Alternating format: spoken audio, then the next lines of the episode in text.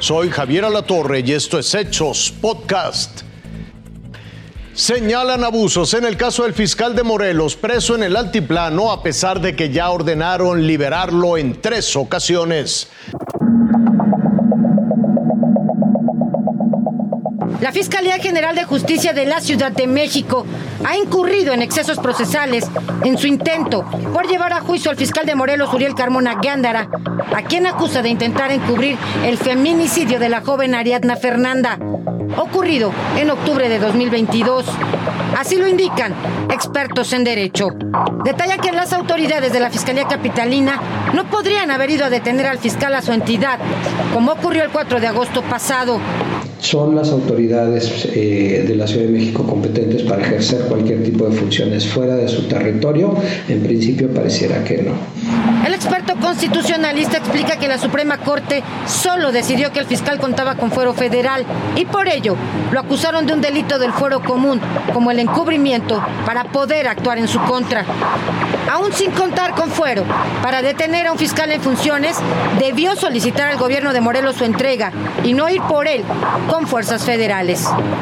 Los penalistas cuestionan que existan ya dos fallos de tribunales colegiados que ordenan la libertad inmediata del fiscal porque se violó su fuero. Y la fiscal insiste en mantenerlo en la cárcel, sumándole tres acusaciones, incluso graves, como el feminicidio en calidad de auxiliador. La fiscalía utilizó todo el poder del Estado, absolutamente todo el poder del Estado, para llevar a cabo una acción que no tiene precedentes, que es la, la detención y puesta a disposición del Ministerio Público y de un juez de, eh, respecto de un fiscal de otra entidad federativa, ¿no? Que como eh, bien lo señalaste, estaba investido de una protección constitucional. Advierten que ni siquiera procedía la primera acusación, que por ley solo aplica para servidores públicos de la Ciudad de México. Me sorprende mucho el juez de control de la Ciudad de México que bajo esa circunstancia haya ordenado el mandamiento judicial para poder ser capturado. Esos delitos son específicamente, como he reiterado, para funcionarios públicos de la Ciudad de México.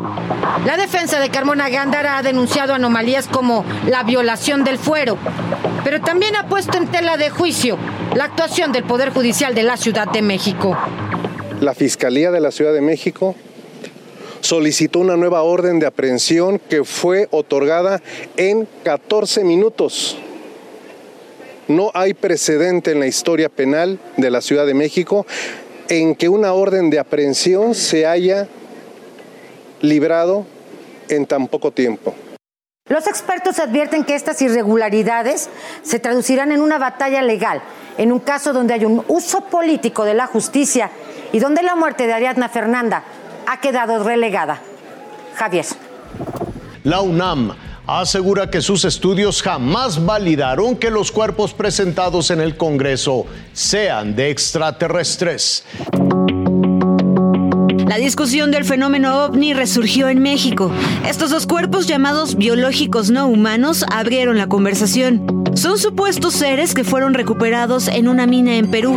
Ayer Jaime Maussan lo reveló en una audiencia pública en la Cámara de Diputados. Hoy defendió su autenticidad en una conferencia de prensa.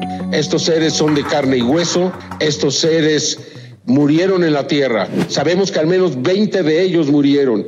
En dos cajas mostraron supuestos cuerpos de más de mil años de antigüedad.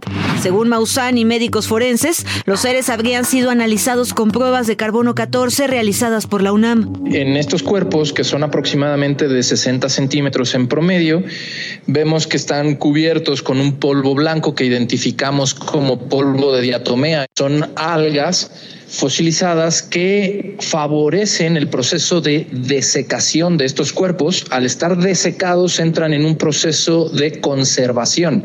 Sin embargo, el Instituto de Física de la UNAM desmintió parte de lo dicho por Jaime Maussan.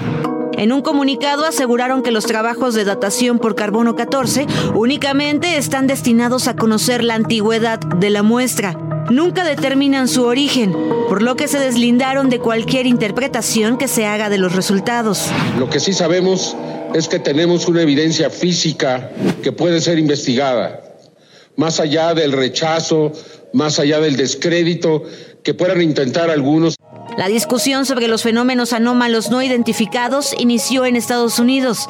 Ryan Graves, expiloto de las Fuerzas Armadas, es vocero del fenómeno en ese país. Hoy, a través de sus redes sociales, calificó la demostración como un paso hacia atrás y un truco sin fundamento. El expiloto de las Fuerzas Armadas dijo que seguirá creando conciencia sobre la urgencia de aumentar la seguridad aeroespacial en el mundo. Javier. Hasta aquí la noticia, lo invitamos a seguir pendiente de los hechos.